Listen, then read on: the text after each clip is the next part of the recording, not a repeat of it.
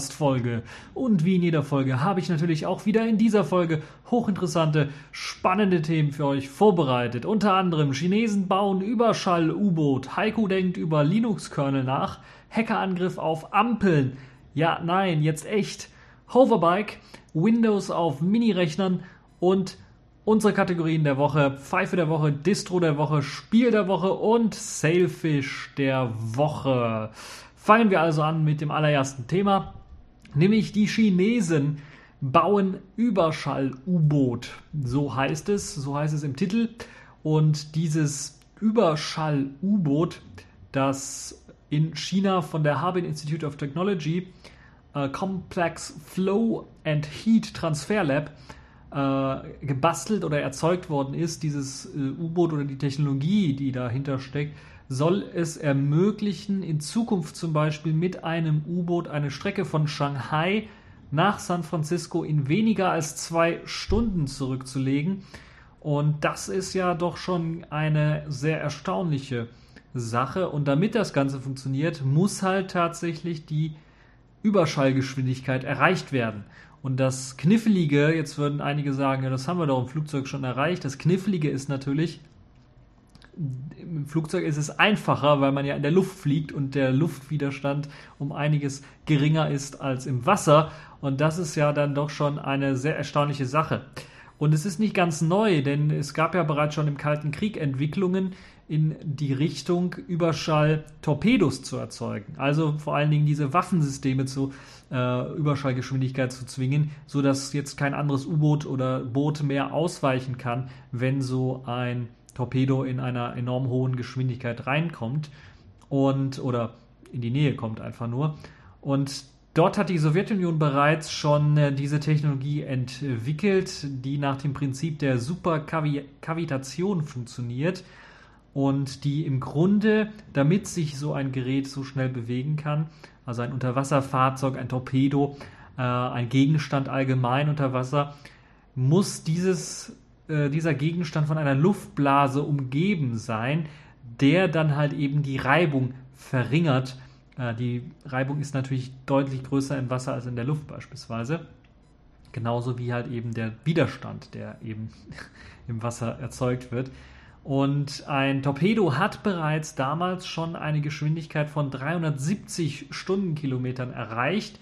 Und theoretisch könnte auf dieser Art und Weise mit eben diesem Luft, mit der Luftblase, in dem sich der Torpedo oder der Gegenstand halt eben bewegt, eine Geschwindigkeit von 5800 Kilometern pro Stunde erreicht werden.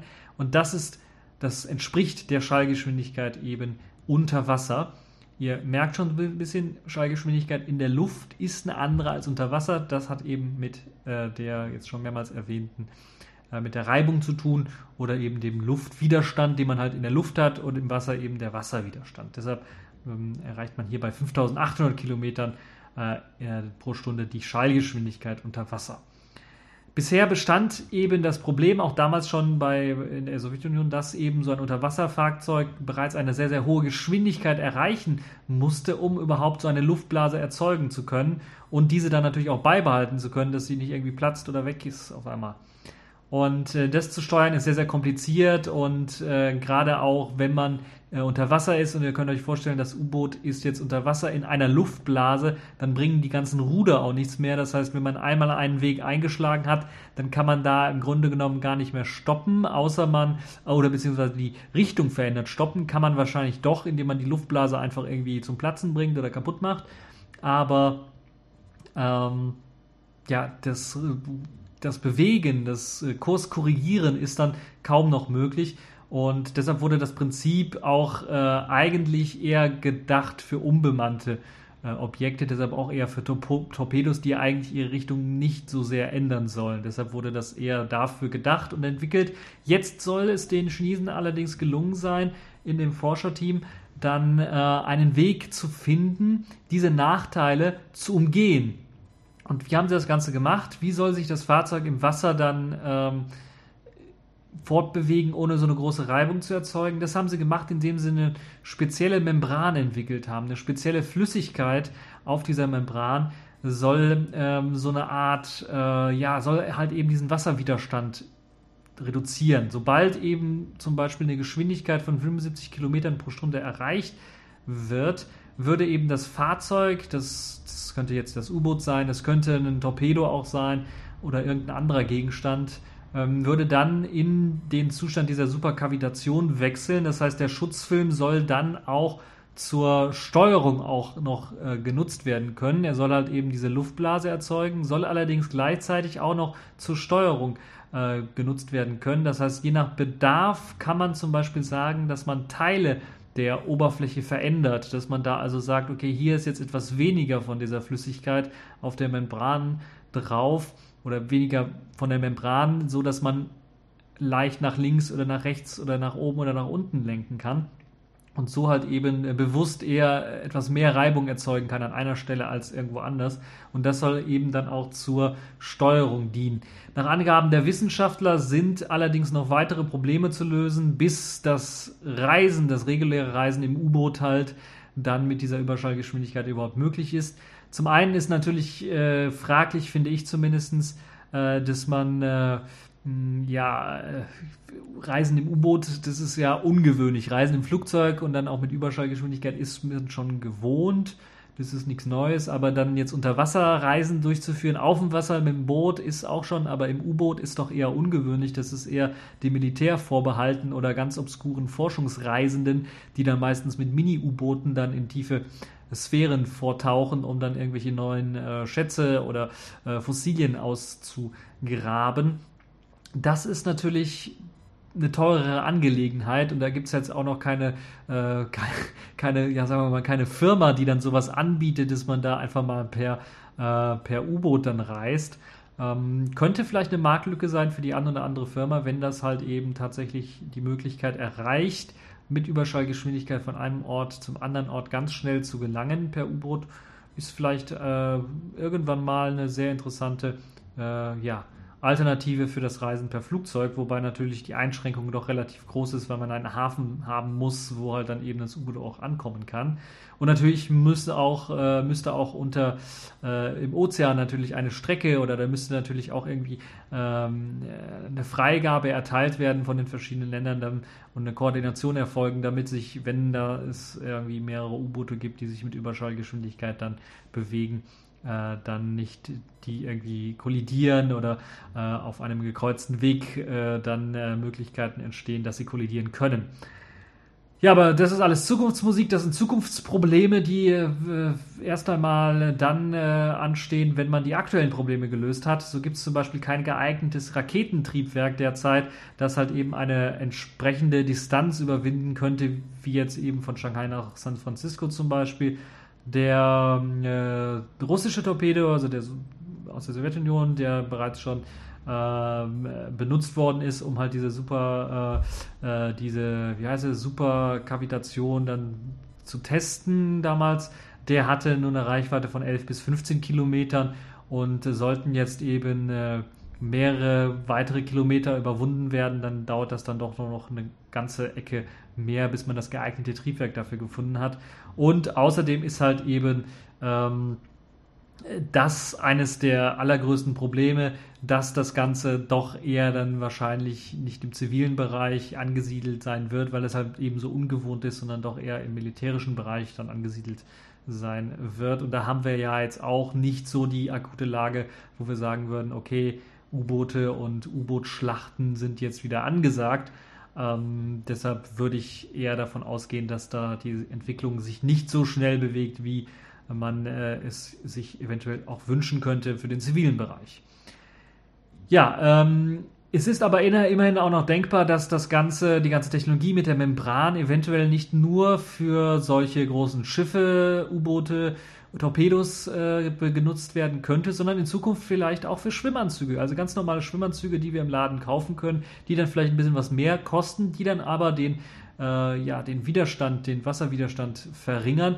Man kennt es vielleicht oder man hat es vielleicht gehört von den Olympischen Spielen, glaube ich, war es auf jeden Fall die oder Weltmeisterschaften und Europameisterschaften im Schwimmen, dass es dort mal eine Regelung gab oder dass es zumindest mal Anzüge gab, die halt eben sehr stark den Wasserwiderstand reduziert haben und dann sind die Weltrekorde und äh, europäischen Rekorde nur so gepurzelt Und dann hat man irgendwann gesagt, okay, das schaffen wir wieder ab, weil das dann doch zu groß ist, der Vorteil, den, den die Leute, den die Schwimmer haben, wenn sie halt so einen Anzug besitzen. Aber trotzdem, für so einen Privatmann, der jetzt mal einfach nur so schwimmen möchte oder sowas, wäre das vielleicht eine gute Möglichkeit, mal so einen Schwimmanzug auszuprobieren, der halt eben mit dieser Technologie ausgestattet werden könnte, um dann natürlich auch bei langsameren, äh, langsameren Geschwindigkeiten äh, als 75 äh, Kilometer pro Stunde dann äh, schon äh, den Wasserwiderstand so zu reduzieren, dass das Schwimmen ein wenig leichter fällt. Das könnte durchaus äh, sehr interessant werden, also in dem Bereich eventuell. Ähm, eine sehr spannende Geschichte, wie ich finde, und ja, bin mal gespannt, wie sich das dann weiter entwickelt. Äh, genaueres zu dieser speziellen Membran und also der Flüssigkeit auf der Membran, die da genutzt wird, ist noch nicht bekannt. Äh, ich hoffe, das Ganze wird es nicht als Hoax oder sowas herausstellen, als Ente herausstellen, sondern ist dann tatsächlich auch schon äh, so in äh, der Entwicklung getestet worden, dass das dann auch wirklich funktioniert. Ja, eine spannende Geschichte, wie ich finde. Bleibe bleib ich auf jeden Fall dran. Wenn es da was Neues zu gibt, werde ich euch davon berichten. Kommen wir zu einem weiteren spannenden Thema. Äh, ich habe mal wieder in, ein bisschen in die Haiku-Welt geschaut und dort gab es eine sehr interessante Diskussion, die es mittlerweile auch auf die großen Newsportale geschafft hat. Denn die Haiku-Entwicklung, Haiku Open BOS, also ein freier Nachbau von dem äh, BOS-System, dem legendären BOS-System in der Eigenentwicklung mit einem eigenen Kernel, NewOS, und sehr coolen neuen ähm, ja, Funktionsweisen und Ansichten, wie man bestimmte Sachen lösen kann. Dort gibt es jetzt auf der Mailingliste eine Diskussion, die gestartet worden ist von einem Entwickler, der auch bereits ähm, äh, einen arbeitsfähigen Prototypen äh, geschafft, geschaffen hat, angeblich, der hat er noch nicht äh, veröffentlicht, der es ermöglicht, die BOS-API oder den BOS-API-Nachbau, also Haiku quasi die ganze API von Haiku auf Basis eines Linux-Kernels laufen zu lassen. Und das ist schon eine sehr interessante äh, Entwicklung. Es gab ja immer mal die, auch damals schon die Versuche, die BOS-API auf einem Linux-Kernel zum Laufen zu bringen. Ich selber mit 7OS, beziehungsweise damals hieß es ja noch Ubuntu, wir haben da auch schon was äh, im Petto gehabt. Da war also schon was, was es einem ermöglicht hat, BOS-Programme ähm, dann auf Linux laufen zu lassen. Das war in, in der Mache. Aber es war dann im Grunde genommen auch so, dass natürlich die Nachfrage und das, was die Leute alle wollten, wie beispielsweise äh, BOS-Programme auf Linux ausführen, nicht so der große Hype und Renner war, weil vor allen Dingen es gab einfach nicht so viele BOS-Programme, die man haben wollte, sondern das, was BOS so eher ausgemacht hat, war halt eben die geringe Latenzzeit der Anwendungen selber, äh, die durch den Kernel natürlich auch gesteuert wird, die Audioverwaltung und dort vor allen Dingen die geringe Latenzzeit im Multimedia-Bereich äh, das, äh, ja, das Konzept, dass man Multimedia Ein- und Ausgänge miteinander verknüpfen kann, ähnlich wie man es bei Jack Audio kennt, aber in einer viel, viel schnelleren Art und Weise und äh, viel näher am Betriebssystem Kern dran. Das war, glaube ich, das, was so das Interessante an dem POS-System ist. Warum es immer wieder oder am Heiko-System ist. Was, warum es immer wieder aufkam, war oder ist vor allen Dingen dem geschuldet, wie Heiko auch aufgebaut ist in den sogenannten Kits, also einem sogenannten App-Interface-Kit zum Beispiel oder einem Network-Kit und so weiter und so fort, so dass man im Grunde genommen diese Komponenten ja auch im Heiko-System selber austauschen kann. Das hat Heiko ja auch gezeigt, dass man einfach so ein Kit nehmen kann und austauschen kann. Heiko hat es damals zu Anfangszeiten mit BOS ja genauso gemacht und hat einfach gesagt, okay, wir entwickeln jetzt einfach ein paar Sachen und wir tauschen zum Beispiel das Kit XYZ von BOS einfach mit unserem äh, OpenBOS, so hieß es ja damals noch das Projekt, äh, mit unserer Komponente, mit unserem Kit äh, aus und das ging relativ problemlos. Das war eine der Besonderheiten und das ist natürlich dann auch eines dieser Besonderheiten, dass man sich diese Kits einfach nehmen kann und irgendwo anders dran flatschen kann und dann theoretisch einen Linux-Kernel zum Beispiel nehmen könnte und dann dieses Kit, das App-Interface-Kit, was eben zum Darstellen des Interfaces äh, die ihn dann auch eventuell auf Linux benutzen könnte. Das ist also jetzt eine Diskussion, die gestartet worden ist, die jetzt so ein bisschen zeigt, ähm, dass es da zwei Lager im Haiku, im, im, im Haiku-Entwicklungsprozess so ein bisschen gibt. Einmal natürlich die Befürworter, die meinen, okay, dadurch wird die Entwicklung enorm gefördert, weil wir nicht mehr so viele hinterherrennen müssen, was Hardware-Treiber angeht, sondern äh, wir die von Linux einfach benutzen können und davon profitieren können, dass Linux sehr stark und äh, gut weiterentwickelt wird, dass wir uns nicht so sehr darauf konzentrieren müssen, sondern uns vielmehr auf den Desktop konzentrieren können, auf die Programme, die wir mitliefern. Das ist äh, der eine Grund. Das andere ist natürlich, dann fehlt so ein bisschen der Charme, das Feeling von dem Haiku, von dem ehemaligen BOS-System, so ein bisschen, was Haiku, äh, Haiku also anlastet. Wo ist dann der große Unterschied zur anderen Linux-Distribution, ist da die große Frage. Die Möglichkeit würde natürlich bestehen, dann zu sagen, okay, wir machen, wir setzen dann zum Beispiel für die grafische Oberfläche kein Xorg oder kein Wayland ein, sondern benutzen was eigenes, was wir bei Heiko schon entwickelt haben und machen dann nur die Anpassungen für, für den Linux-Kernel, dass es damit zurechtkommt. Dann besteht allerdings die Gefahr, und das hat man auch zu Recht, hat man darauf hingewiesen, dass ja momentan Linux auch in so einem Umwirkungs-, äh, besteht, was jetzt zum Beispiel das Systemd-Projekt ganz deutlich zeigt, wo jetzt viele Sachen einfach in das Systemd-Projekt aufgesogen werden, die vorher als einzelne Komponenten rumlagen in so einem Linux-System und einfach austauschbar waren.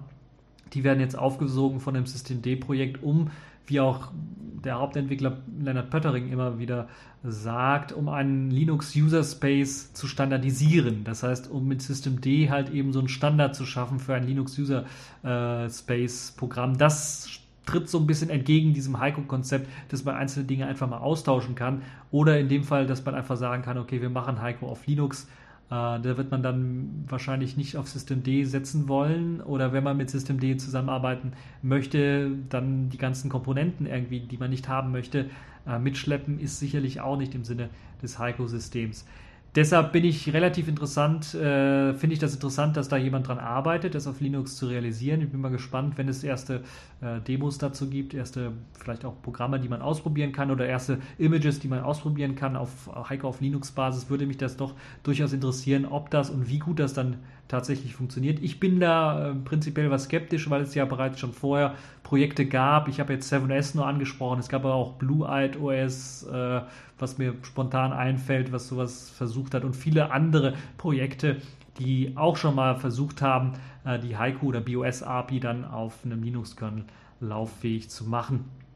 Das hat irgendwie alles nicht gefruchtet, weil es, äh, glaube ich, und ich bin fast da der tiefsten Überzeugung, dass der eigentliche Grund eher der Haiku Kernel und äh, der Haiku Desktop, das sind die ähm, im Zusammenhang natürlich dann auch mit dem Multimedia und der sehr schnellen Reaktionszeit der Programme und so weiter, dass das doch eher das ist, was Haiku und äh, die BOS-Fans eigentlich wollen. Das ist so mein, mein Grundgedanke, zumindest ist das das, was ich so will. Wenn es möglich wäre, sowas auf Basis eines Linux-Kernels zu schaffen, die Reaktionsgeschwindigkeit, das Feeling, wenn man Haiku benutzt, mit der Geschwindigkeit, wie man Programme wechselt und so weiter und so fort und wie Programme reagieren. Wenn es das gelingt, auf Linux nachzubauen, dann würde ich sagen, okay, zwei Daumen nach oben, dann habt ihr was Großartiges erreicht. Äh, ich für meinen Teil halte es aber dennoch eine, als eine sehr gute Idee, weiter ein Haiku zu entwickeln in dem Status mit dem Kernel, äh, das es jetzt benutzt um halt dann auch äh, so ein bisschen mal einen Gegenpol zu bilden zu den einzelnen anderen Systemen, die es so gibt. Dazu gehört eben auch Linux BSD ähm, und die vielen weiteren äh, freien, offenen äh, Systeme.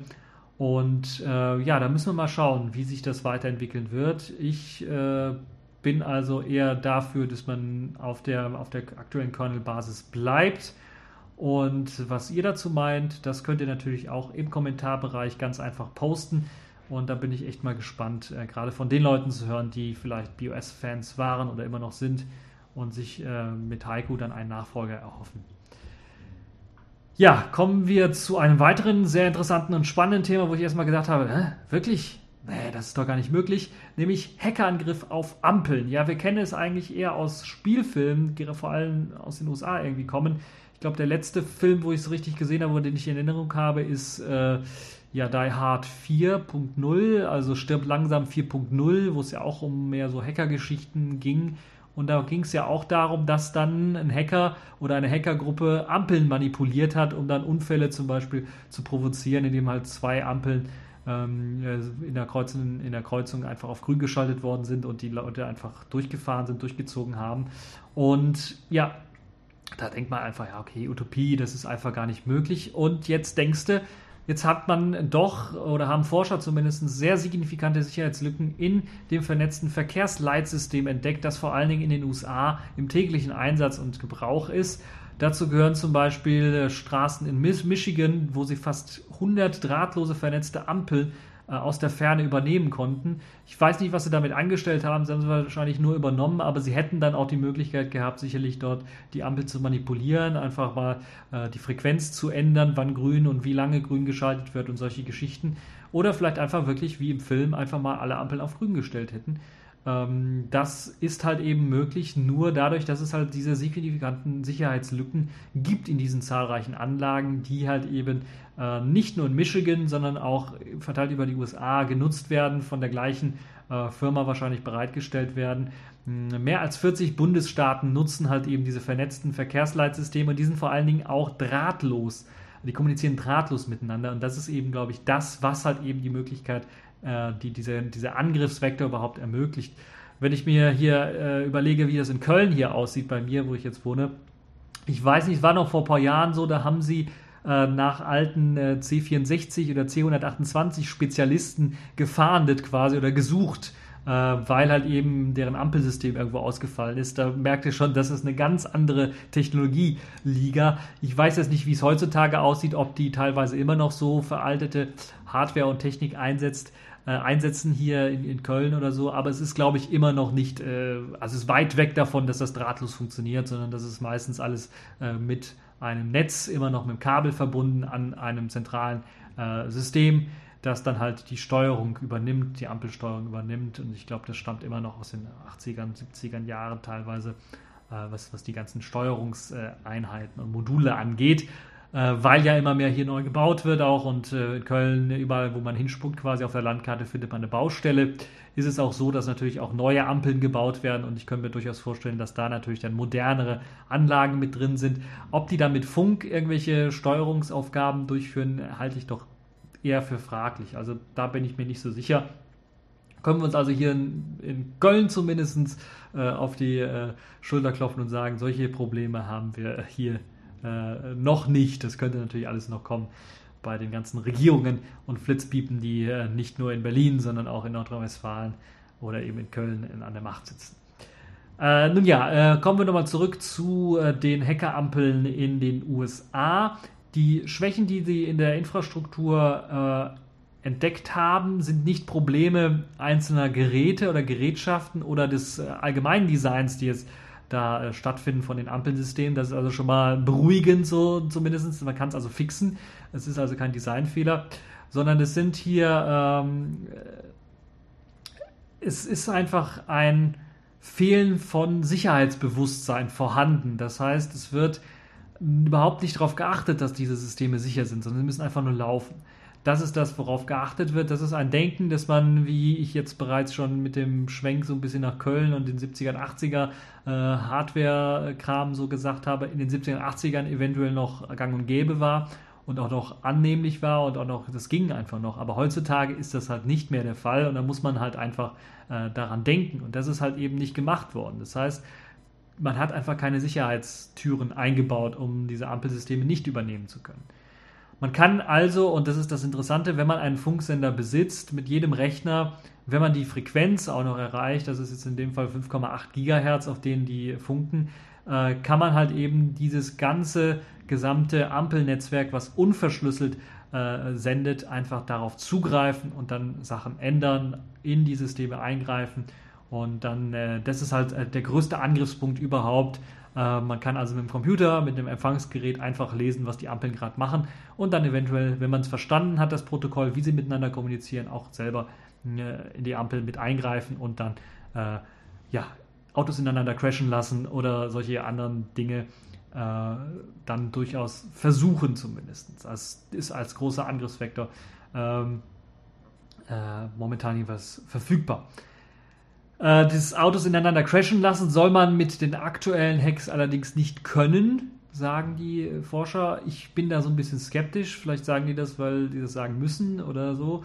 Äh, es soll trotzdem halt möglich sein, eben den Verkehrsfluss in einer Stadt zu behindern. Was ich mir vorstellen könnte bei dem Ganzen ist, dass halt ähm, das nicht möglich sein soll, weil halt eben dann doch so weit Sicherheitssysteme eingebaut sind, dass bei einer Kreuzung, wenn die eine Ampel auf grün steht, die andere die gekreuzte Ampel dann auf Rot stehen muss, dass da also so ein Sicherheitssystem mit drin ist, dass das äh, einfach so ist, dass wenn man das eine auf grün stellt, das andere auf rot äh, springt automatisch, dass das also nicht anders möglich ist. Deshalb soll dieses Auto ineinander crashen nicht möglich sein sein durch eben geschützt dieses Sicherheitssystem, könnte ich mir vorstellen. Aber das lässt sich sicherlich auch irgendwie knacken, die Kommunikation zwischen den Ampeln unterbrechen, so dass halt eben das eine System nicht mehr weiß, steht die andere Ampel auf grün oder auf rot und dann kann ich sie eventuell forcieren auf grün und habe dann beide auf grün.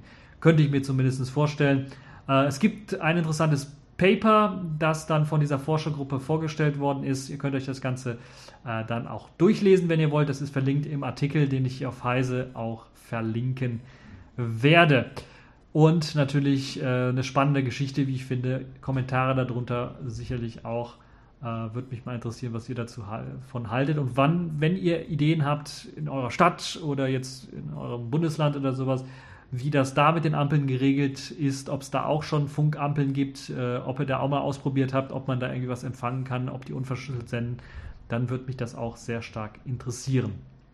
Ja, ein weiteres spannendes Thema, was fast schon auch so futuristisch daherkommt, wie das äh, Ampeln äh, kapern und hacken, ist das äh, schwebende Hoverbike.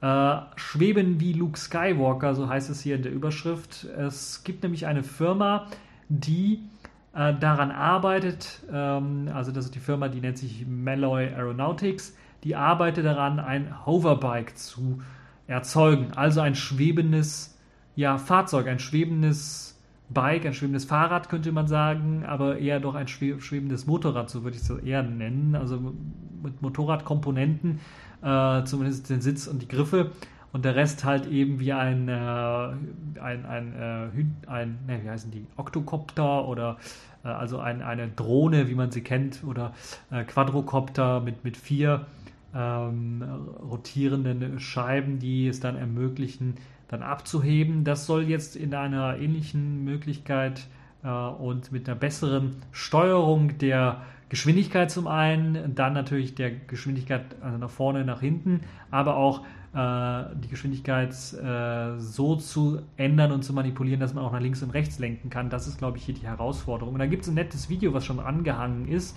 was so ein bisschen die Vision der Firma zeigt. Die haben schon einen kleinen Prototypen entwickelt, ähm, der halt eben auf diese besondere Art und Weise dann äh, funktioniert, was jetzt äh, das Fliegen angeht. Und dort sind die Rotoren an einer bestimmten, einer speziellen Situation, die halb, die sich halb überlagernd äh, sind, quasi, um halt eben die Steuerung links, rechts, äh, vorwärts, rückwärts dann besser machen zu können. Da ist das Ganze auch gezeigt, da sieht man auch den, äh, den, Prototypen und man sieht vor allen Dingen dann das kleine Fluggerät, was sie erst einmal gebaut haben, um generell zu zeigen, wie gut das dann äh, funktioniert mit deren äh, Technologie, die sie sich da ausgemalt haben. Das heißt, sie sind momentan auf Spendensuche, sind momentan darauf, ähm, äh, ja, die suchen halt die Möglichkeit, das auch in groß nachzubauen. Und da sieht man dann auch, dass es äh, nicht nur einfache Rotoren sind, die sie da einsetzen, sondern etwas ja, speziellere Rotoren. Das kleine Modell ist sehr hübsch gemacht, weil es zeigt zum einen natürlich die Balance, die dieses Hoverbike erreicht, mit einem kleinen, äh, mit einem kleinen Figürchen natürlich, der das äh, Ganze steuert. Aber natürlich auch dadurch, dass man zum Beispiel ein Glas Wasser oder sowas äh, dann äh, rüberfliegen kann, einfach, äh, wenn man gerade ein Barbecue oder sowas macht. Das Interessante an diesen Rotoren ist, dass sie natürlich eine spezielle Form haben, aber dass, so wie ich es gesehen habe, sie nur zwei Rotorscheiben haben. Ich glaube, so heißen die. Also kein, wie man es vielleicht von einem Quadrocopter her kennt, die sind ja dann meistens mit vier Scheiben ausgestattet. Das sind jetzt in dem Fall nur zwei. Und dadurch, dass sie sich überlagern, gibt es halt eben eine bessere Steuerung. Es soll dann die Möglichkeit haben, äh, ganz einfach eingeklappt zu werden, beispielsweise, um dann halt in ein Auto reinzupacken oder sowas, wenn man gerade nicht mehr äh, fliegen möchte. Es gibt auch andere Anwendungszwecke, die da gezeigt werden, mit äh, dem kleinen Prototypen zum Beispiel halt zum Beispiel äh, so ein Anwendungszweck, wie man es von Amazon her kennt, wie Google es damals, äh, nicht damals, sondern vor kurzem erst vorgestellt hat, die Möglichkeit halt zum Beispiel Pakete auszutragen mit Hilfe von solchen Mini-Drohnen.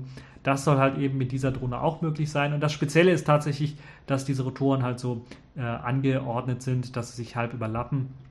Und ja, äh, das Ganze ist jetzt momentan, das Modell ist jetzt etwas äh, klein, hat eine Größe von einmal 1,1 mal 0,6 mal 0,16 Meter und wiegt ohne dass jetzt irgendwas drauf sitzt, also ohne das Mannequin zum Beispiel drauf, 2,2 Kilogramm Und dazu kommen dann nochmal rund ein Kilogramm Akkus, die dazugehören. Äh, und das Ganze soll eine maximale Nutzlast von 4,8 Kilogramm betragen. Und das soll auch hergestellt werden äh, als Vorläufer dieses Hoverbikes erst einmal. Ähm, wobei empfohlen werden, also Zuladung 4,8, empfohlen werden nur eine, Zulass, äh, eine Zuladung von 1,5 Kilogramm derzeit, äh, bei diesen Prototyp, äh, Prototypen zumindest. Die Fluggeschwindigkeit, die erreicht wird, sind 20 Kilometer pro Stunde. Ist recht ordentlich, wie ich finde. Mit 20% Akku-Restladung und 750 Gramm Zuladung sind nach den Testflügen von 10 Minuten, äh, sind demnach Testflüge von 10 Minuten möglich. Ähm, das ist schon mal gar nicht schlecht, aber es ist immer noch verbesserungswürdig, wie ich finde. Und als leichten Transporter kann man das zum Beispiel dann doch durchaus äh, ja dann doch verwenden. Äh, aber wenn es darum geht, halt dann wirklich Menschen damit äh, zu befördern, dann braucht man natürlich viel, viel größeres Hoverbike und das muss viel, viel mehr Leistung haben, viel, viel größere Akkus haben. Und deshalb ist man gerade bei der Kickstarter-Kampagne dabei, eine Finanzierung eines äh, echten Prototypmodells in äh, Originalgröße dann ins Leben zu rufen, das äh, rund 50.000 britische Pfund, also etwa 62.000 Euro, dann äh, äh, kosten soll. Nee, so viel hat man erst eingenommen und äh, kosten soll das Ganze, lass mich nicht lügen. Ich, lass, ich schaue mal gerade. Äh, das soll 30.000 äh, hat man äh, als, als Zielvorgabe gegeben und man hat jetzt schon mehr als das Doppelte schon, hat das schon eingebracht, was schon, also 60.000 Pfund hat es schon eingebracht, also etwa etwas mehr als 70.000 Euro hat es eingebracht, wenn ich mich, wenn ich richtig, richtig rechte. Und das soll halt noch bis zum 1. September äh, laufen. 1. September ist, äh, wenn ich mich nicht irre, am Montag. Das heißt, ihr habt heute noch die Möglichkeit, da noch eine Spende abzuliefern. Äh, der, das Hoverbike-Modell ist als Bausatz für ungerechnet ab 100, 750 Euro erhältlich. Falls ihr also sowas äh, selber als Bausatz haben möchtet, selber zusammenbauen möchtet, 750 Euro spenden.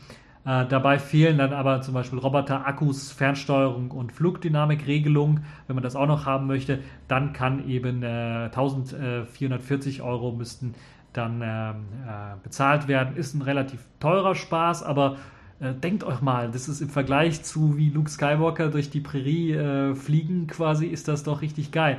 Äh, natürlich fehlt da eine Straßenzulassung oder sowas, aber mm, ist egal. Es ist einfach geil. Und dafür ist, glaube ich, der Preis relativ angemessen. Hoffen wir nur, dass das Ganze dann auch in Zukunft irgendwie dann wirklich auf den Markt kommt und dass wir es dann vielleicht für gar billiger dann auch noch im Laden irgendwo kaufen können, vielleicht nur in Spezialläden oder nur beim äh, Anbieter. Aber das ist doch wirklich schon eine sehr, sehr interessante äh, Geschichte. Es gibt auch noch eine Alternative zu diesem Hover, Hoverbike von dem äh, Unternehmen Aerof, Aerofex, äh, das mit dem sogenannten Aero X äh, arbeitet. Und das kommt allerdings mit nur zwei Rotoren dann äh, aus und soll dann angeblich 2017 bereits auf den Markt kommen. Da liegt der Preis allerdings bei erstaunlichen oder schon beachtlichen 85.000 US-Dollar und das ist schon eine ganz, ganz andere Liga. Da finde ich das hier viel, viel realistischer, weil es viel, viel billiger ist. und äh, viel, viel realistischer dafür, dass es sich durchsetzen könnte. Nun ja, ihr könnt eure Meinung selber posten äh, zu dem Ganzen. Natürlich das Video werde ich verlinken. In dem Artikel äh, von Golem gibt es auch noch einen Link zur Kickstarter-Kampagne. Da könnt ihr also bei der Finanzierung mithelfen. Ja, kommen wir zu einem weiteren äh, hochinteressanten Thema, wie ich finde. Äh, wir haben ja viel irgendwie so ein bisschen Windows weggelassen und jetzt sagen natürlich einige äh, aus dem Linux-Lager, aus dem Mac-Lager. Äh, oh nein, nicht du schon wieder. Doch, wir müssen ab und zu mal auch Windows-Themen haben, denn sonst wäre es nicht der TechView Podcast. Und da gibt es wenigstens zumindest für die Linux-Leute was zum Aufhorchen, nämlich normalerweise kennt man ja Windows nur als grafisches Betriebssystem und auf der, also nur ein reines Kommandozeilenbetriebssystem. Da kennt man vielleicht die, die Command Shell, das ganz normale, äh, die, die ganz normale Eingabeaufforderung, vielleicht auch noch die PowerShell, die ja ein bisschen mit was mit Unix-Intelligenz, äh, sagen wir mal, gefüllt ist. Ähm, aber dann war es das auch schon. Und jetzt soll es für Kleinst- und Mini-Rechner tatsächlich eine Windows-Version ohne grafische Benutzeroberfläche geben, die man dann über ein, ja, ein Terminal, eine Konsole dann steuert.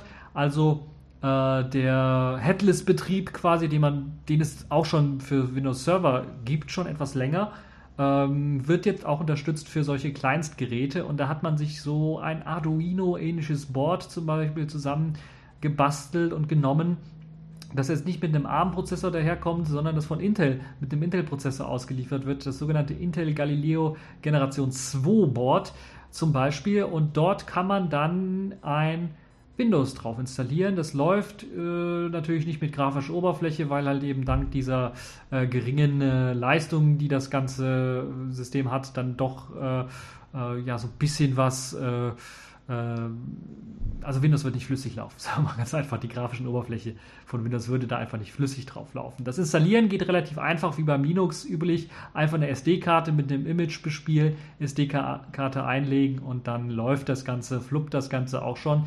Ähm, man muss nur noch den Namen äh, des Rechners und des Netzwerks und ein Passwort für den Administrator anlegen und dann war es das eigentlich auch schon. Und ähm, ja, der ganze Vorgang des Bootens ist etwas lang mit zwei Minuten aber dann ist das Ganze auch im Netzwerk schon sichtbar und man kann dann per Telnet, wie soll das anders sein, SSH ist da nicht, sondern per Telnet äh, gelangt man dann auf die Kommandozeile und man kann sich so ein bisschen umschauen mit dem Befehl dir. Also die Befehle sind dann die guten alten DOS-Befehle, äh, die man da benutzen kann, um verschiedene Sachen zu machen. Es gibt allerdings auch neben den klassischen Windows-Programmen, die teilweise also auch in dieser grafischen Oberfläche, äh, Oberflächengedönse dann äh, verfügbar sind, fehlen natürlich viele grafische Tools, weil die einfach nicht genutzt werden können auf dem Board. Gibt es natürlich auch noch die ganz klassischen alten ähm, DOS-Kommando-Programme, also Kommandozeilenprogramme, die es so gibt. Und da gibt es auch eine ganze Menge. Also da haben sie nicht nur die alten, sondern auch, also nicht nur die Klassiker, sondern auch neue reingepackt, um zum Beispiel bestimmte Sachen äh, im Netzwerk zu konfigurieren. Noch einfach, einfacher die Sachen da im Netzwerk zu konfigurieren. Ähm, äh, und äh, ja, das, äh, die SD-Karte soll ein FAT32-Dateisystem beherbergen und darauf läuft dann halt eben das System. Hat den Vorteil mit dem FAT32-System, man kann äh, weil das Windows-System nicht in einem, in einem extra Image auf dem FAT32-System läuft, ist die Zugriffsgeschwindigkeit ein bisschen was schneller als äh, bei einem Linux-System beispielsweise, was dann FAT32 hat und dann in einem Container auf dem FAT32 dann in Wirklichkeit drin läuft. Ähm, man könnte das natürlich bei Linux natürlich auch anders machen, direkt eine Linux-Partition oder so nehmen, dann würde es noch schneller laufen. Aber dann hat man den Vorteil, dass man die SD-Karte rausziehen kann und dann ganz normalen PC anschließen kann, um Dateienaustausch zwischen verschiedenen Rechnern zu machen. Der fällt dann so ein bisschen weg. Das ist aber trotzdem eine sehr, sehr interessante äh, Sache, wie ich finde. Man kann dann auf diesem Windows-System natürlich einen FTP-Server oder sowas einrichten, äh, per FTP zugreifen, Sachen rüber kopieren und so weiter und so fort. Äh, man kann per USB einen WLAN-Dongle anschließen, eine Webcam, einen Bluetooth-Dongle anschließen, um das Ganze dann äh, zu benutzen. Man kann äh, FFmpeg zum Beispiel sich runterladen, einen kleinen Webserver basteln, der dann zum Beispiel Videos kon äh, konvertiert auf dem Gerät. Solche Geschichten lassen sich einfach machen. Es gibt auch äh, Visual Basic Scripts, die genutzt werden können, also VB-Scripts, die genutzt, genutzt werden können, um weitere Sachen einfach zu automatisieren auf dem System äh, bestimmte äh, Hardware-Geschichten ansprechen zu können. Und äh, dafür gibt es halt auch eine, hat Microsoft eine eigene ähm, eigenes Studio, eine eigene, also eine eigene Entwicklungsumgebung, IDE Visual Studio nennt sich das Ganze und das äh, hat eben dann auch diese Fähigkeiten, um halt eben auf diesem kleinen Galileo-Board was zu programmieren, auch noch ergänzt äh, und dann habt ihr die Möglichkeit, dann mit der IDE äh, kleine Programmchen zu schreiben. Also insgesamt ist das gar nicht mal so schlecht. Es gibt hier in dem kleinen Artikel, den Golem gemacht hat, also klein, äh, sehr ausführlicher Artikel, den Golem hier gemacht hat, auch noch ein paar Programmbeispiele, wie ihr dann äh, in C beispielsweise äh, dann ein paar Programmchen schreiben könnt für, für, dieses, für diesen Mini-Rechner. Ähm, und dann wird auch nochmal gezeigt, wie groß das Programm dann wirklich ist, was man für GPIO-Pins nutzen kann unter Windows worauf man zugreifen kann und was man damit alles anstellen kann. Also eine sehr spannende Sache, wie ich finde, äh, die Möglichkeit ähm, dann äh, zu sehen, dass Microsoft hier auch eben auf solchen Kleinstrechnern dann läuft, äh, Microsoft Windows und nicht nur eben Linux oder BSD oder solche Systeme dann halt für Bastler äh, interessant sind, sondern eventuell dann auch für äh, Leute, die für Windows was programmieren wollen, dann eventuell sich sowas mal anschauen können. Das Schöne ist, dass der Quellcode von auch der Microsoft-Implementierung zum Beispiel für die Wiring-APIs für das Galileo-Board dann äh, auch unter der BSD-Lizenz veröffentlicht worden sind, sodass man sich das Ganze dann auch im Quellcode anschauen kann und dann eventuell auch noch weiter nutzen kann.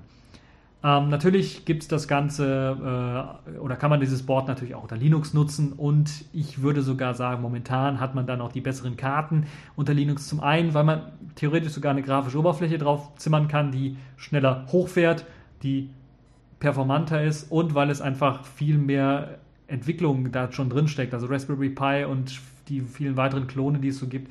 Da gibt es also schon ganze Distributionen, ganze Sammlungen, die dann äh, einfach per Skripts auch schon bestimmte Aufgaben lösen können, wo es hier bei der Microsoft-Variante noch an Skripts, an äh, Aufgabenlösungsproblemen äh, oder Problem, Problemlösungsskripts äh, einfach noch fehlt. Und da ist halt der Gesamteindruck noch so ein bisschen abwartend, würde ich mal sagen. Und ja, ihr könnt euch das Ganze durchlesen. Und äh, achso, eine Sache noch zum, zum, zum, zur Hardware, die habe ich noch nicht angesprochen. Das, dieses Galileo-Board kommt jetzt mit dem Single-Core, einem 486er Prozessor mit 400 MHz und 256 MB RAM daher. Äh, ist schon was äh, Prozessorleistung und äh, Arbeitsspeicher angeht, ein bisschen was lahm, kann also vergleichbar mit dem Raspberry Pi eher. Von der Geschwindigkeit her des Prozessors würde ich sogar fast sagen, dass er mit dem Raspberry Pi mithalten kann, obwohl er etwas niedriger getaktet ist, aber es ist ein x86-Prozessor und die sind da bei den Alltagsaufgaben ein bisschen was schneller. Äh, was nicht gesagt wird, ist jetzt hier die Grafikkarte, da finde ich nichts zu. Da hat ja der Raspberry Pi den Vorteil, dass man dort äh, über die äh, Grafik, über den Grafikchip eine ganze Menge an auch Full HD Sachen abspielen kann, weil er der alles irgendwie äh, decoded. Da weiß ich jetzt nichts zu, zu diesem Board, ähm, weil äh, das Ganze auch nur in der Kommandozeile getestet worden ist von Golem, kann ich da also nicht allzu viel sagen. Falls ihr so ein Board habt, eventuell, und schon mal was ausprobiert habt damit, würde mich das doch sehr, sehr stark interessieren, weil gerade solche kleinen Boards äh, doch mit x86-Prozessor durchaus äh, Sinn machen können, äh, weil x86 halt eben der Standard ist und man halt dort eigentlich jedes System draufpacken kann und der, die Notwendigkeit, spezielle Treiber oder sowas zu haben, um jetzt eine spezielle, spezielle Grafik anzusprechen, meistens eher nicht so der Fall ist wie bei ARM-Prozessoren, wo das ja eines der größten Schwachpunkte von ist. Nun ja, würde mich auf jeden Fall interessieren, was ihr dazu meint. Und äh, wir bleiben auch schon in äh, der äh, Microsoft- ähm, eine Sphäre. Aber zuvor gibt es noch den kleinen Trailer, weil wir kommen jetzt zur Pfeife der Woche. Accepted. Connecting. Complete. System activated. All systems operational.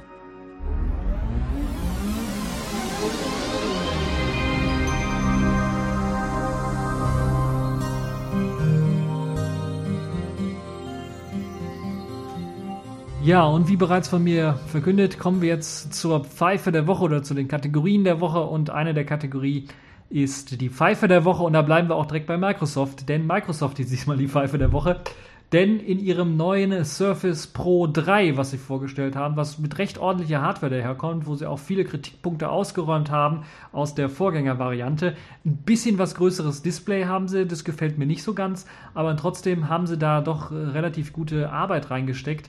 Auch äh, ja, wenn die Tastatur mir nicht ganz gefällt, ist das Konzept, dass man ein Tablet nimmt, dass man die ganze Logik, sagen wir mal, eines Laptops in das Display reinpackt, die Möglichkeit hat, einfach den, das Keyboard, die Tastatur abzunehmen und das Ganze dann als Tablet zu nutzen, doch schon eine sehr interessante Variante. Und wenn man es einfach dann als Tab, als, als ähm, Notebook benutzen möchte, packt man die Tastatur einfach dran und kann dann mit dem Notebook weiterarbeiten.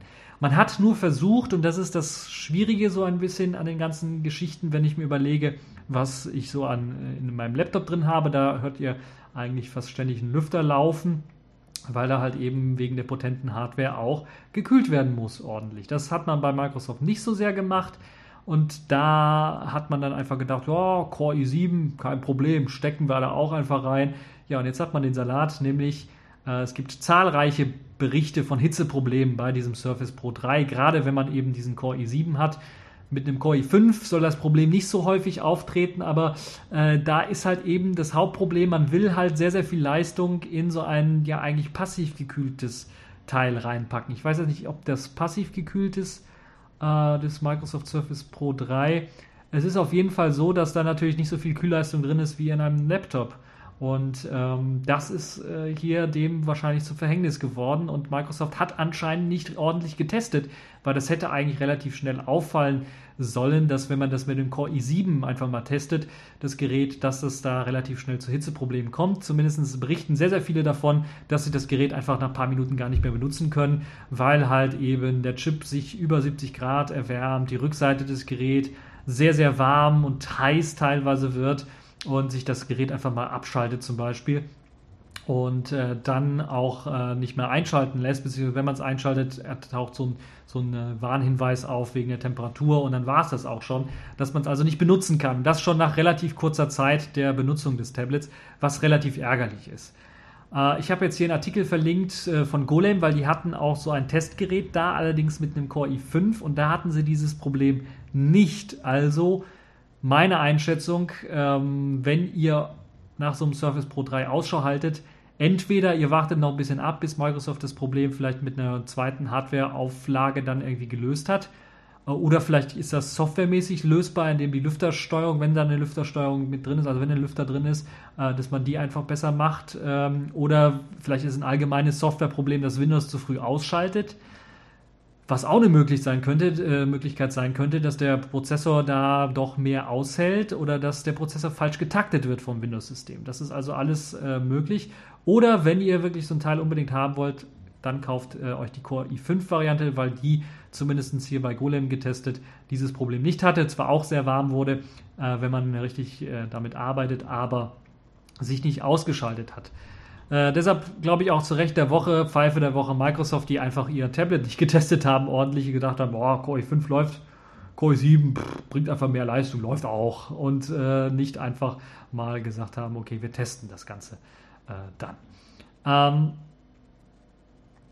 ja, äh, es gibt laut IT, Windows IT Pro liegt jetzt auch eine Stellungnahme von Microsoft vor und die sagen da so ein bisschen, ähm, äh, beschreiben den Fehler ein bisschen anders, als die Nutzer das jetzt meistens äh, beschrieben haben. Nämlich das Problem soll nur bei einem Neustart des Gerätes auftauchen und dort soll fälschlicherweise dieses Thermometer-Symbol äh, mit der Warnung auftauchen ähm, und äh, dann das Gerät neu starten. Wenn das Gerät aber einmal läuft, soll das Problem nicht mehr auftreten und betroffen sein laut Microsoft also nur eine kleine Anzahl von Geräten zumal und zum anderen natürlich dann auch nur, wenn man das ganze Gerät auch neu startet, also runterfährt tatsächlich. Ähm, wiefern da man dem Ganzen irgendwie Glauben schenken muss, muss man mal schauen. Ich bin der Meinung, dass wenn Leute davon berichten, dass das im laufenden Betrieb einfach ausgeht, das Gerät, äh, dass das äh, dann äh, alles miteinander zusammenhängt wegen der Überhitzung aber als Microsoft einfach sich übernommen hat und gemeint hat, Core 7 passt schon und in Wirklichkeit ist das äh, so an der Grenze gewesen oder so an der Grenze, dass das nicht funktioniert, jedenfalls nicht in der Konfiguration, wie sie es jetzt ausliefern. Deshalb glaube ich auch zu Recht die Pfeife der Woche Microsoft mit dem Hitzeproblem bei Surface 3 Tablets. Ja, kommen wir zur nächsten Kategorie der Woche und das ist wieder mal so ein bisschen Eigenwerbung in sich selbst. Äh, die Distro der Woche, denn das ist diesmal Neptune 4.1 geworden. Denn wir haben eine neue Neptune-Version rausgegeben, ein Maintenance-Release für Neptune 4.0. Also für die Leute, die sich noch nicht getraut haben, Neptune 4.0 auszuprobieren mit den zahlreichen Änderungen, die es ja dort gab, also Systemd-Einführung, neuer Kernel, neues KDE ähm, und äh, die vielen weiteren Änderungen, die es dort gab, halt äh, auch, auch systemtechnischer Basis, äh, neues, neues Theming und so fort, weiter und so fort, neues Standarddateisystem ButterFS. Ähm, der kann sich jetzt Neptune 4.1 äh, anschauen, weil dort haben wir natürlich ganze Menge an Bugfixes reingesteckt. Zum einen haben wir ein paar kleine Installer-Bugs gefixt, dass er zum Beispiel jetzt die ganzen Live-Tools auch vollständig entfernt. Ähm, dann wurde Systemd noch ein bisschen aufpoliert. Wir haben ein paar Bugs gefixt, was, äh, Bugs gefixt, was Systemd angeht. So wurde zum Beispiel jetzt ein Bug gefixt, der doch relativ ärgerlich war. Der es verhindert hat, dass Loopback-Devices automatisch irgendwie gemountet werden können, weil irgendwie das Loopback-Modul nicht äh, geladen wurde. Ähm, Programme wie zum Beispiel TrueCrypt, die das brauchen, um halt in deren äh, verschlüsseltes Laufwerk einzubinden, haben dann immer Fehler gemeldet. Das ist jetzt weg. Das haben wir also gelöst, das Problem. Ähm, äh, Probleme mit Bluetooth und Systemd. Bluetooth wurde nicht automatisch gestartet, musste in Systemd erstmal aktiviert werden, damit es funktioniert, ist gelöst. Und dann gab es noch ein paar Probleme, was Bluetooth angeht und KDE, weil dort konnte man zum Beispiel, wenn man ein äh, Bluetooth-Gerät gekoppelt hat und Dateien senden wollte vom PC zum Bluetooth-Gerät, hat das nicht funktioniert. Das wurde jetzt behoben, das funktioniert wieder, das Dateien senden.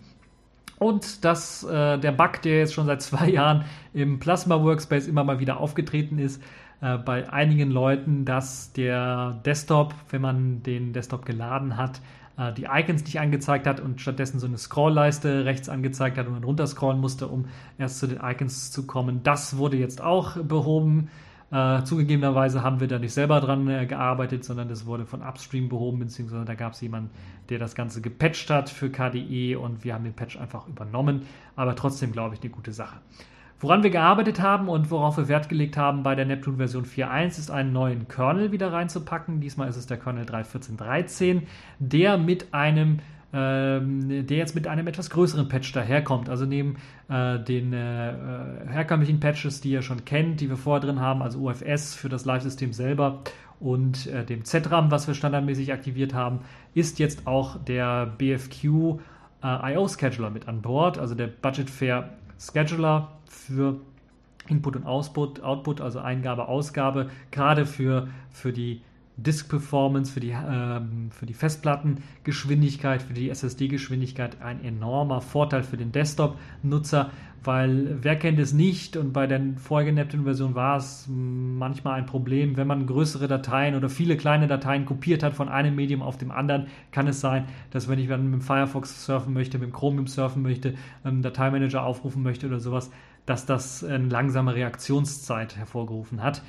Das ist jetzt mit dem Budget Fair Schedule nicht mehr der Fall, sondern der hat seine Priorität eher darauf gesetzt, dann sehr schnell, sehr äh, geringe Latenzzeiten zu haben, sodass das System immer flott reagiert, auch wenn man viele Dateien kopiert oder viel auf die Festplatte gerade was schreibt. Das soll also jetzt in Neptune 4.1 keinerlei Probleme mehr bereiten. Falls ihr da Probleme feststellt in irgendeiner Art und Weise, bitte ich euch, die dann zu melden. Ja, wir haben äh, LibreOffice geupdatet natürlich äh, auf die Version 4.2.6, die aktuellste 4.2er Version. Wir haben ein paar weitere Sachen gemacht, die euch ein bisschen die Konfiguration erleichtern wollen. Wir liefern ja standardmäßig ALSA aus, vor allen Dingen auch aus dem Grunde, weil wir ja auch äh, Ardour mit dem Jack Audio Server ausliefern und der funktioniert einfach mit ALSA viel besser als mit dem Pulse Audio als Backend. Äh, aber vor allen Dingen auch deswegen, weil das System dadurch etwas schlanker ist. Ihr könnt natürlich Pulse Audio immer nachinstallieren. Es gibt jetzt auch ein neues äh, DSP0 DMix Device. Falls es da also Probleme gibt äh, und ihr Probleme habt ähm, in eurem Musikplayer oder sowas, der nicht Musik abspielen möchte, wenn ihr gleichzeitig in, äh, mit dem Flash-Player irgendwie auf YouTube was abspielt, könnt ihr dann einfach sagen, okay, ich benutze das DSP0 DMX-Device und äh, dann sollte es äh, die Möglichkeit äh, geben, dann auch äh, zwei Musikquellen gleichzeitig abzuspielen, falls es da Probleme gibt. Also das haben wir als Fallback mit eingebaut. Wir haben jetzt auch für die Leute, die Vim sehr gern einsetzen, eine Vim-Konfiguration ausgeliefert, eine Standardkonfiguration, dessen Hauptfeature darin besteht, dass man einfach die letzte Position des Cursors gemerkt wird, wenn man ein Dokument schließt und dann, wenn man das wieder öffnet, dann landet man direkt an der Stelle. Das ist also vielleicht eine nette Sache. Ein paar andere Fixes sind mit hinzugekommen. Ähm, äh, vor allen Dingen wurden aber auch, wurde auch Software geupdatet, KDE Applications und Plattform wurde auf Version 4.14 geupdatet, also das, was man als KDE SC Software Compilation vorher bezeichnet hat, ist jetzt quasi außer eben den Workspaces, äh, Plasma Desktop, der ja bei 4.11 schlafen gelegt wurde, sagen wir mal so, also gefreezed wurde, wurde aktualisiert. Das heißt, wir haben also wieder die aktuellen KDE-Komponenten. Wir haben geupdatete Open Source Treiber. Dazu gehören äh, Nouveau und Intel, die geupdatet worden sind auf die neueste Version, bringt ein bisschen was mehr Performance. Wireshark wird in der aktuellsten Version ausgeliefert. VirtualBox, äh, die Guest-Tools, falls ihr das System auf VirtualBox mal ausprobieren wollt, wurde geupdatet. Systemd wurde geupdatet. Äh, und äh, Apple und PackageKit wurden geupdatet, dass die schneller funktionieren und äh, besser reibungsloser zusammenarbeiten, sodass ihr dort auch mit einem Speedgewinn ähm, rechnen könnt. Ja, ansonsten haben wir natürlich weiterhin für, Nept für die Leute, die Neptun noch nicht kennen, unser Konzept, unser Hauptaugenmerk auf Multimedia, aber auch auf ja, Arbeit am PC einfach durchführen gemacht. In einem schicken Design wird das ganze Neptun ausgeliefert. Äh, nicht kein spannendes Design, wie viele sagen, sondern eher ein langweiliges Design, aber äh, angemessen äh, getting the work done, sagt man so auf Englisch so schön. Also um Arbeit äh, dann irgendwie machen zu können. Ähm, Encode immer noch in Version 3 ermöglicht euch äh, Multimedia-Dateien einfach umzukonvertieren, Audio-Video-Dateien umzukonvertieren in andere Formate. Da gibt es also Möglichkeiten auch Audio aus Videos zu extrahieren und andersherum äh, Videos aus, aus äh, Audios zu extrahieren. Nee, äh, ich meine eher Videos äh, nur, also stumm zu schalten quasi, Videos stumm zu machen, indem man das Audio extrahiert und äh, nur noch das Video hat. Äh, Chromium wird in der aktuellsten Version ausgeliefert, der aktuellsten stabilen Version ausgeliefert. Ähm, LibreOffice, wie gesagt, VLC gibt es als Videoplayback und äh, Alleskönner, Allesfresser. Amarok als Multimedia, alles äh, Musik, Bibliothek, Alleskönner. Äh, Podcast anhören oder sowas ist da kein Problem mit. Und KDN Live als Videobearbeitung, Adur als Audiobearbeitung für professionelleren Bereich, MIDI-Bearbeitung und solchen Kram kann man damit auch machen. Und für die einfache Audiobearbeitung dann Audacity. Wer Netzwerkverkehr sniffen möchte, mithören möchte, ein bisschen was lernen möchte, was im Netzwerk so losgeht, der kann Wireshark benutzen und stehen da auch ein paar andere Tools für zum Überprüfen der WPA-Sicherheit dann zur Verfügung. Das also so ein groben mal so ein, so ein, so ein, so ein Überguss zu Neptun. Ansonsten halt äh, könnt ihr euch auf der neptunos.com Webseite, die neu ist, äh, dann auch nochmal umschauen. Was ist Neptun ganz genau? Was ist so der Hauptfokus? Wie ist Neptun eigentlich aufgebaut? Äh, basierend vielleicht für die Leute, die es nicht wissen, auf einem Debian Stable System mit aktuellerer Software. Also die Version 4.1 könnt ihr euch jetzt anschauen, falls ihr ein bisschen was gewartet habt. Äh, von der 4.0er Version könnt ihr jetzt auf die 4.1er Version updaten. Wer eine 4.0er schon installiert hat, die 4.0er Version kann ein ganz normales Update durchführen, braucht die ISO nicht neu runterzuladen und zu installieren, sondern da reicht ein ganz normales Update und ihr seid auf dem neuesten Stand. Ja, das also die Distro der Woche, Neptune in Version 4.1 erschienen. Kommen wir zum Spiel der Woche und das ist vielleicht ein Novum so ein bisschen, weil normalerweise rede ich nicht über Spiele, die noch nicht erschienen sind, aber es gab ein sehr interessantes Spiel, was vorgestellt worden ist zur Gamescom 2014. Die hat vor ein paar Wochen stattgefunden. Ich habe das so ein bisschen mit Verzögerung wahrgenommen, weil ich noch andere Sachen zu tun hatte und so. Ähm, aber da gab es ein sehr interessantes Spiel, das auch für Linux angekündigt worden ist und das Spiel nennt sich Cities Skylines und vom Namen her hat das schon, so ist das schon mal so eine Andeutung, worum es da geht. Man könnte im Groben sagen, es ist so eine Art SimCity-Klon, weil man kann sich in dem Spiel seine eigene Stadt zusammenbasteln, zusammenbauen, wie man gerade lustig ist. Und das kommt mit sehr hübschen und netten Grafikeffekten daher, zumindest im äh, Trailer von der Gamescom kann man das schon sehen. Da gibt es also die Möglichkeiten, Straßen zu bauen, äh, Hochhäuser zu bauen, ganze Industrieanlagen zu bauen und die verrücktesten Dinge äh, zusammenzubauen, ähm, Autobahnen, Autobahnbrücken zusammenzuklatschen und so weiter und so fort, Vororte zu basteln und dann natürlich auch eine große Hauptstadt zu basteln äh, und äh, verschiedene Industriesachen dort anzusiedeln und anzulagern. Äh, und ja, das ist, äh, glaube ich, eine sehr, sehr geile Sache, ein sehr, sehr geiles Spiel, wie ich finde. Äh, kommt mit einer einfachen Steuerung, daher einer sehr guten 3D-Engine. Zumindest auf den Videos sieht das sehr cool aus. Und äh, da kann man mal sehen, äh, wie das Ganze dann aufgebaut ist. Es gibt die Möglichkeit, ja, das ist ein Singleplayer-Spiel, also jetzt nicht Multiplayer, wie es bei SimCity der Fall ist, oder wo man es auch machen kann.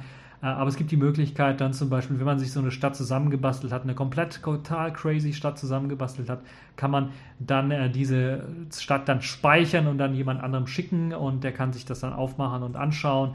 Ähm, das also sehr, sehr nett äh, gemacht und ja, ich finde das eine tolle Sache für die Leute, die drauf stehen.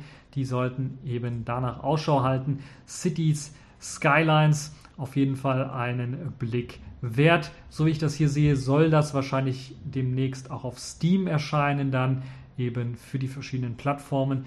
Und ihr könnt euch das Ganze dann auch äh, ganz genau äh, anschauen. Ähm, ach, ich sehe gerade, es gibt noch eine offizielle Webseite neben der Paradox Store Webseite, wo ich das schon mal, die ich verlinkt habe, gibt es noch eine offizielle Seite. Ach, die linkt um. Also doch richtig verlinkt.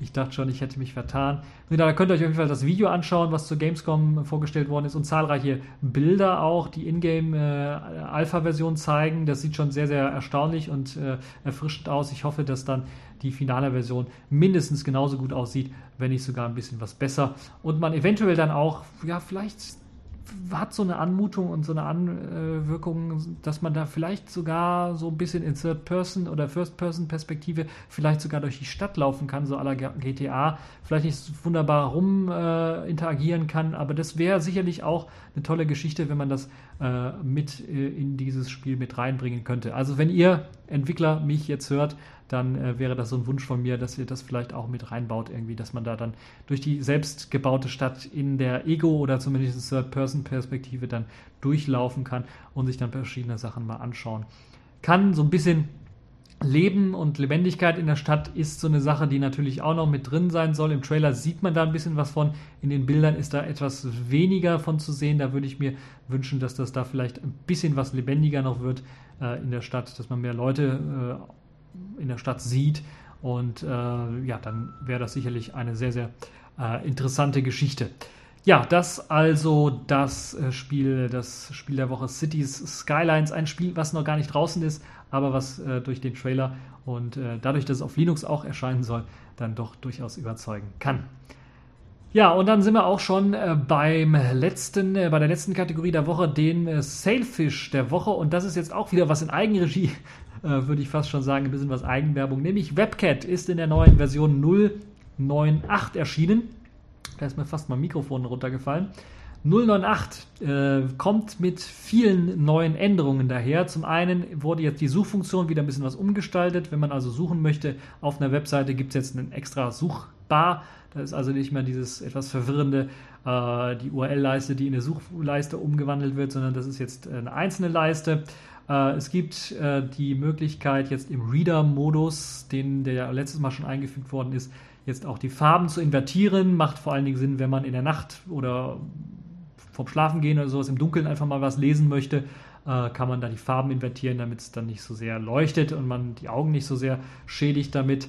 Ähm, es gibt jetzt neue Keyboard-Shortcuts, also für all die Glücklichen, die eine Keyboard Other Half haben oder die eine Bluetooth Keyboard Hülle oder sowas haben oder einfach ein Bluetooth Keyboard angeschlossen haben am äh, Jollaphone beispielsweise oder an irgendeinem anderen äh, Selfish OS Device. Da gibt es ja mittlerweile einige Android Geräte, die auch Selfish OS besitzen oder die Möglichkeit besitzen, das da drauf äh, laufen zu lassen gibt es die Möglichkeit, äh, Keyboard-Shortcuts zu benutzen. Da habe ich mich so ein bisschen an einem BlackBerry 10 OS äh, arrangiert oder orientiert.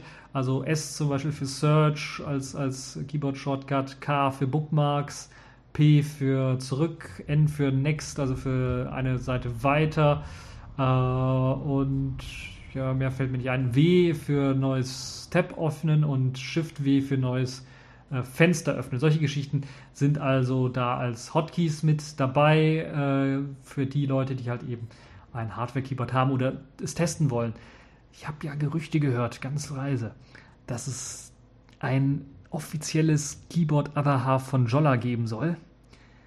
Und ja, wenn da die Entwickler mal testen wollen, da haben sie jetzt zumindest ein Programm mit eben diesen Hotkeys äh, und können das dann testen. Nun ja, ähm, dann gibt es noch ein paar Fixes, äh, YouTube-Videos, die jetzt äh, nicht mehr erkannt werden, offiziell von YouTube.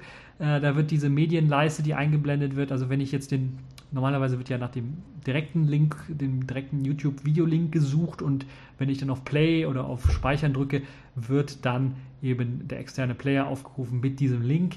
Wenn der Link allerdings nicht gefunden werden kann, aus verschiedenen Gründen, weil der Algorithmus zu schlecht ist, den ich da geschrieben habe, um das Video zu finden, oder was irgendwie anders nicht funktioniert, äh, dann wird auch stattdessen der JTRP-Link, das ist eine Webseite, die auch auf YouTube zugreifen kann, mithilfe der YouTube-ID äh, dann stattdessen eingeblendet und der funktioniert meistens dann als Fallback-Lösung. Ja, äh, das Markieren von Texten ist jetzt ein bisschen was besser geworden. Da gab es zumindest einige Beschwerden, die meinten, na, wenn ich Text markieren möchte, dann wird auf einmal alles markiert auf der Webseite und ich kriege diesen Markierungsmodus nicht mehr raus, weil ich kann nirgendwo anders hinklicken. Okay, ein Fehler, ein Problem, woran ich natürlich nicht gedacht habe, aber jetzt gibt es einen X-Knopf, dann könnt ihr diese Markierung aufheben oder ihr geht einfach in den Editiermodus für, für den markierten Text und geht dann wieder zurück, dann ist der ähm, editierte Text auch äh, wieder aufgehoben oder der, der markierte Text wieder aufgehoben. Ja, dann gibt es äh, noch ein paar Detailverbesserungen. Ein bisschen an der Optik habe ich gearbeitet. Da gab es ja hier und da ein paar Abstandsprobleme. Bei den Bookmarks gab es ja, wenn es zu lange Bookmark-Titel gab, sind die einfach rausgelaufen nach rechts und äh, hat unschöne Ränder gehabt. Jetzt gibt es da so einen netten Fade-Effekt und solche Geschichten.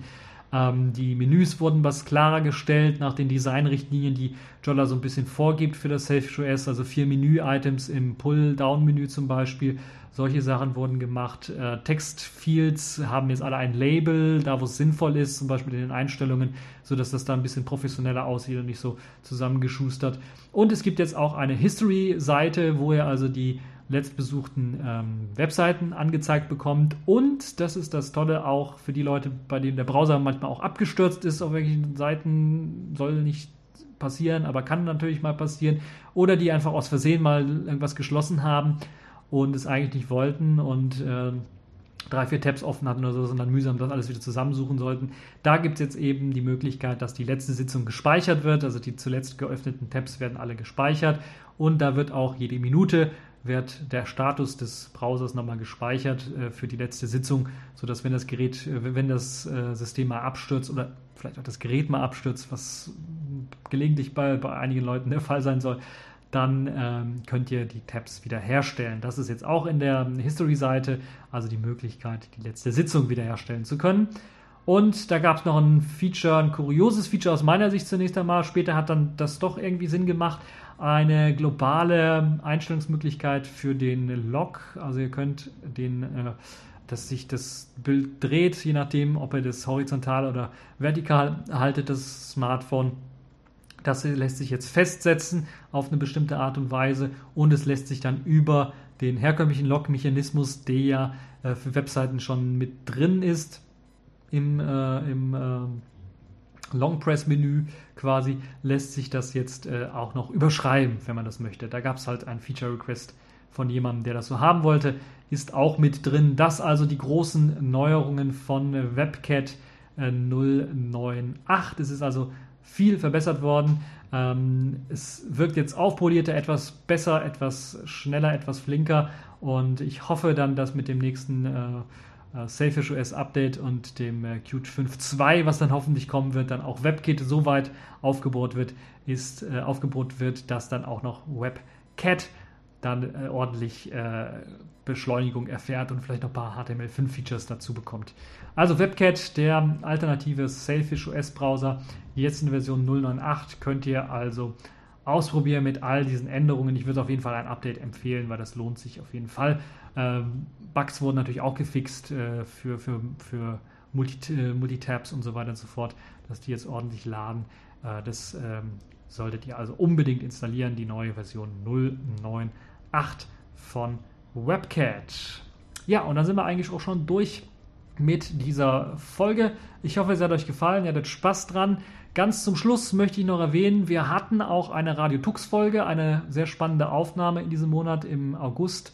Und falls ihr die noch nicht angehört habt, da geht es um Cloud-Dienste, um Eigenhosting versus Fremd-Hosting, also wem vertraue ich meine Daten an oder wie einfach ist es, was für Optionen gibt es eigentlich für mich, wenn ich File-Sharing machen möchte, wenn ich File-Synchronisation zwischen verschiedenen Rechnern machen möchte und wenn ich äh, vielleicht auch Kontakte ähm, oder Kalendereinträge austauschen möchte. Was gibt es da alles für Optionen? Wir haben nicht alles besprochen, aber so das meiste besprochen, was jetzt Free, Open Source, aber auch proprietäre Tools angeht und äh, was denn da für euch sinnvoll ist, könnt ihr euch auch unbedingt äh, mal anschauen oder anhören in dem Fall. Äh, sehr, sehr spannende Folge, wie ich finde, äh, gerade für die Leute, die jetzt da nach einer neuen ähm, Lösung für suchen. Ja, das war's dann auch schon für diese TechView Podcast Folge. Ich hoffe, sie hat euch gefallen und bis zur nächsten Folge.